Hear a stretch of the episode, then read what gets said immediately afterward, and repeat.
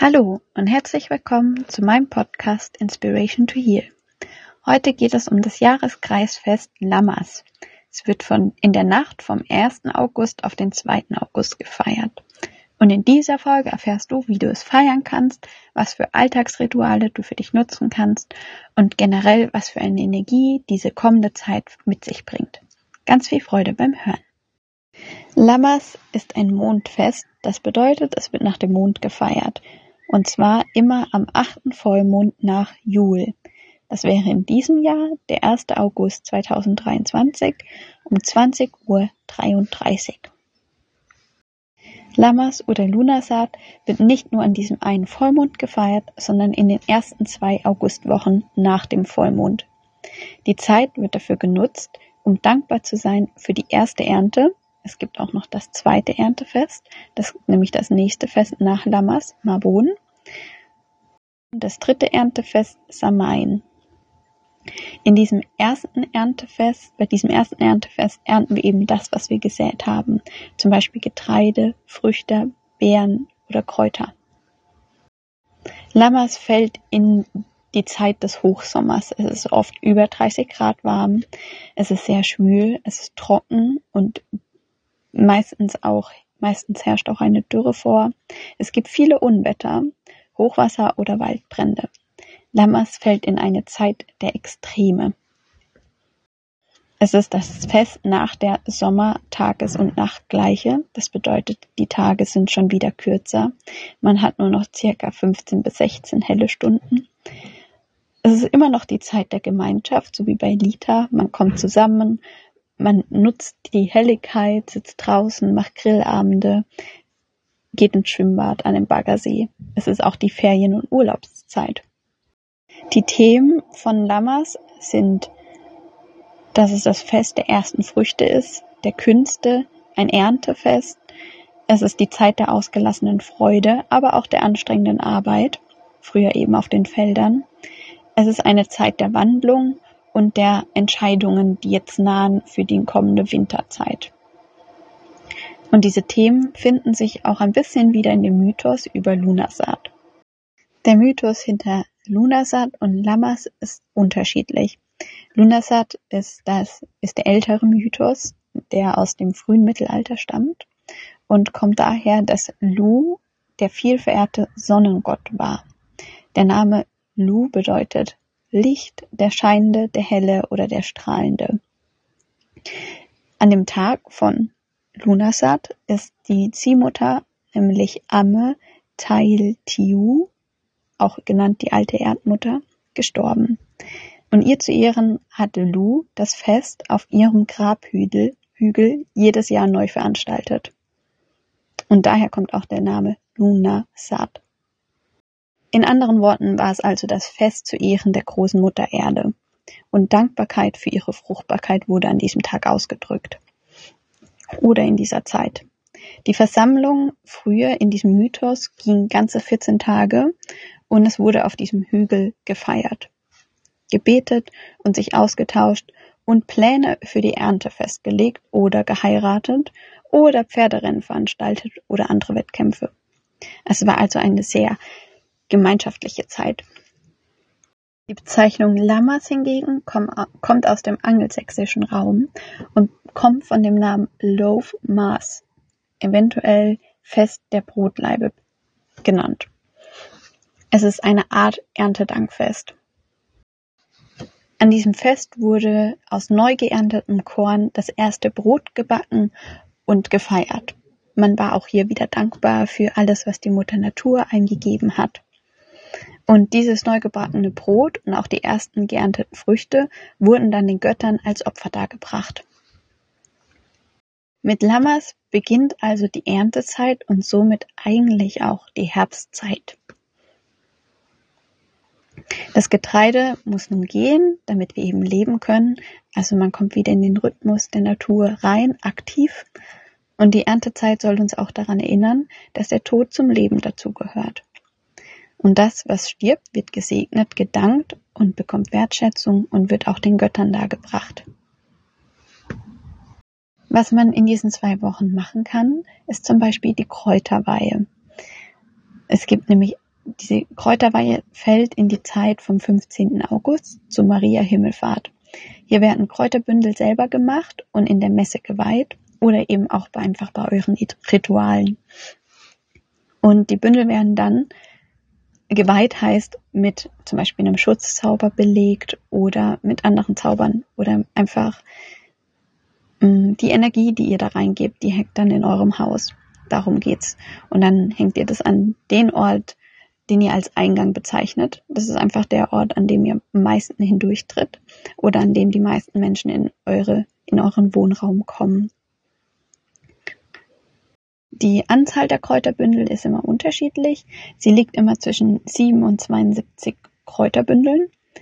Und das ist einfach von Region zu Region verschieden. Ich denke aber, wenn man das für sich macht, dann kann man einfach eine Zahl aussuchen, die für einen selber stimmig ist. Kräuter, die dafür verwendet werden, sind zum Beispiel Johanniskraut, Beifuß, Wermut, Schafgabe, Baldrian, Kamille, Thymian und Eisenkraut. Und man kann auch nun Kräuterbündel zum Räuchern herstellen. Dazu umwickelt man die einfach mit einer Schnur und zieht sie richtig dolle zu und dann hängt man sie an einen trockenen Ort zum Trocknen auf. und es dauert schon ein bisschen, bis alles wirklich durchgetrocknet ist. Also ich würde sagen, so vier bis sechs Monate und dann brennen die richtig gut. Es ist die Zeit der Ernte und aber auch die Zeit der Trennung. Also man wartet hier den richtigen Zeitpunkt ab, bis man etwas erntet oder sich von etwas trennt oder die Natur innerhalb von etwas trennt. Und genauso können wir dieses symbolisch in unser Leben übertragen. Wir können zum Beispiel jetzt reflektieren, es ist Zeit, uns von etwas zu, zu trennen und wir prüfen und beurteilen in uns, ob es Themen gibt, die dafür in Frage kommen. Zum Beispiel eine Ehe oder ein bestimmter Beruf oder Freundschaften. Die Zeit lernt, lehrt uns, dass man den richtigen Zeitpunkt abwarten soll. Zum Beispiel, wenn wir zu lange warten, verwelkt es, was wir ernten wollen. Oder wenn wir zu früh uns von dem trennen oder etwas ernten, dann hat es nicht den vollen Geschmack oder die Energie, die wir benötigen, um etwas anderes herzustellen. Diese Zeit soll uns also daran erinnern, wieder in diese Balance zurückzukommen zwischen, ob es der richtige Zeitpunkt ist und ob wir nun bereit sind, das durchzuziehen, was wir uns vorgenommen haben. Und es ist auch nochmal eine Zeit, auf deinen Zettel zu schauen oder irgendwo anders, wo du es dir vermerkt hast, was du dir Anfang des Jahres vorgenommen hast, was du dieses Jahr erreichen möchtest. Wir sind nämlich jetzt schon mehr als die Hälfte durch in diesem Jahr und können noch mal ein bisschen reflektieren, in welche Richtung es für uns gehen kann, ähm, was wir jetzt schon loslassen können, um unsere Ziele zu erreichen. Und genauso ist es auch die Zeit der Abgrenzung im Sinne von eben Schnitterfest, dass man etwas erntet, dass man etwas trennt. Und so ist es auch, dass wir uns selber in uns zurückziehen können und immer mal wieder Ruhe für uns nehmen, an einen Ort zurückziehen, der uns Energie gibt. Und genau, passend dafür habe ich, bringe ich gerade auch gleichzeitig meine Folgen raus über diese Episodenreihe über Helfen. Ähm, ich glaube, die ersten zwei Episoden sind zu diesem Zeitpunkt schon draußen. Ich nehme das immer ein bisschen früher auf. Und die dritte Episode kommt nach dieser hier und da geht es um Abgrenzung im Privatleben. Ich finde das immer ein richtig wichtiges Thema und wenn es dich interessiert oder auch betrifft, dann hör gerne da rein. Rituale für diese Zeit können zum Beispiel sein, Nein zu sagen, wozu wir Nein sagen wollen oder etwas beenden oder vor allem Klarheit zu schaffen in bestimmten Themenbereichen in unserem Leben. Es ist auch eine Zeit der Entscheidung. Zum Beispiel können wir uns fragen, was können wir in unseren, was können wir ernten in unserem Leben? Wo haben wir darauf hingearbeitet und sehen jetzt ein bisschen den Erfolg und können einfach auch stolz auf uns sein. Und auf der anderen Seite, wo können wir Fäden durchtrennen, um eben, um zu diesem Erfolg hin, hinzuarbeiten. So wie Lita die Energie von, ähm, dem Jugendalter hat, weil es eben so eine fröhliche, gemeinschaftsvolle und leichte Energie hat, ist eben Lamas oder Lunasat die Energie von Menschen in den Wechseljahren. Weil man ist durch diese Jugend durch, man hat eben schon Kinder vielleicht auf die Welt gebracht oder eben gewisse Zeit auf dieser Erde hier verbracht. Man hat eben seine Blüte des Lebens schon erlebt und geht jetzt in diese Sicherheit hinüber in den Winter, wo wir uns dann wieder zurückziehen, unser Leben reflektieren. Und es ist so die Übergangszeit zwischen dem vollen Leben in seiner Pracht und diesem, dieser Kargheit im Winter. Also man beschreibt es jetzt als das Zeitalter zum Beispiel der Wechseljahre oder mm, in Zahlen zwischen 40 und 50 Jahren. Menschen mit 40 und 50 Jahren. und so soll man auch diese Zeit dafür nutzen, zum Beispiel zu feiern, dass man eben in den Wechseljahren angekommen ist. Man kann jetzt auch in dieser Zeit einen Schutzkreis ziehen, um den Ort, an dem man sich oft aufhält und darüber nachdenken, was kommt in diesen Schutzkreis hinein und was kann draußen bleiben. Auch hier wieder eine Art Abgrenzung. Weitere Alltagsrituale sind, dass du die Sachen, die du erntest, segnest oder auch die Sachen, die du in dieser Zeit kaufst, also vor allem Obst und Gemüse, ähm, dass du dafür dankbar bist und ja, vielleicht auch mal darüber betest zu irgendeiner Kraft, an die du glaubst und ja, einfach dankbar dafür bist, dass du, dass du so ein privilegiertes Leben führen kannst.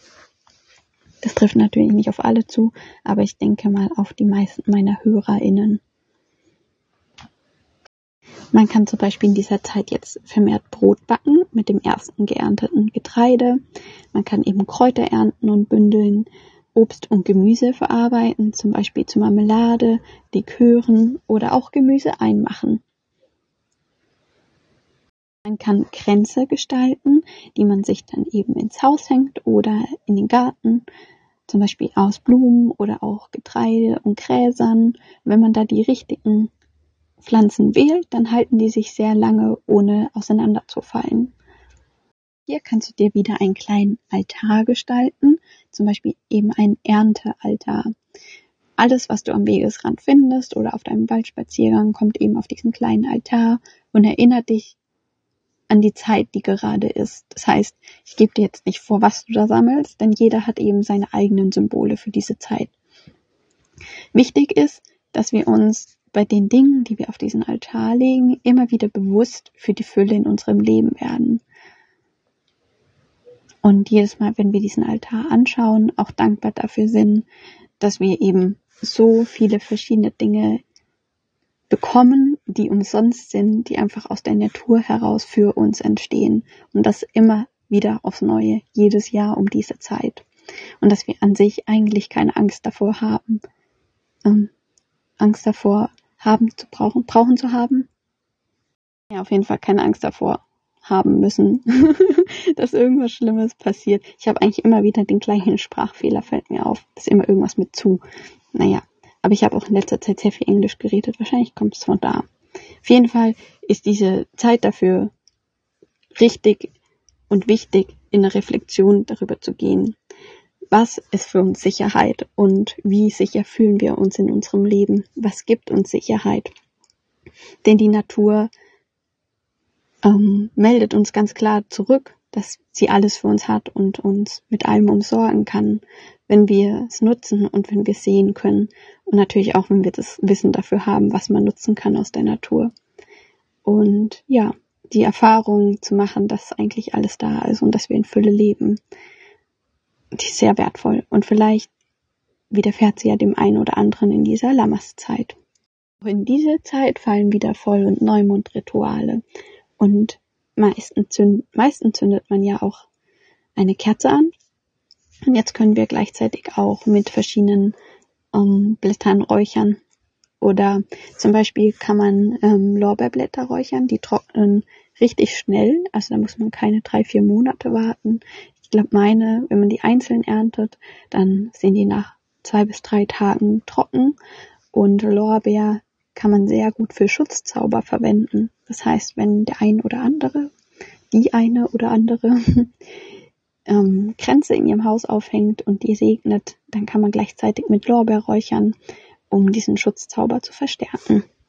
Farben und Symbole, die man zum Beispiel auf seinem Altar vermehrt verwenden kann in dieser Zeit, die sich auch in der Natur automatisch wiederfinden, sind zum Beispiel die Farben Rot-Schwarz, Rot-Gold, Gold-Gelb, Orange und Getreidefarben und generell leuchtende Farben. Mineralien, die man nutzen könnte, wären Hämatit, Granat und Sonnenstein und Tiere, die man als Symbole auf seinen Altar legen kann, sind zum Beispiel der Löwe, der Adler oder die Eidechse. Und Pflanzen, die für diese Zeit stehen, wären generell Getreide, Mais, Wacholder, Ringelblumen, Sonnenblumen oder Salbei. Und die Kiefer steht symbolisch als Baum für diese Zeit. Empfohlen während der Lammeszeit bezüglich Räuchern wird Salbei und Wacholder, Kiefernharz, Sandelholz, Johanniskraut, Bergamotte, Orangenblüten und Rose. Jetzt hast du schon einiges erfahren, zum Beispiel wie du die Zeit für dich nutzen kannst und welche Bedeutung die Zeit hat und der Mythos dahinter. Und zuletzt würde ich jetzt noch ein Ritual für den, für den Vollmondabend, aber auch für die kommende Zeit. Du kannst dir ja aussuchen, wann du das Ritual machst. Hauptsache zur zunehmenden Mondzeit.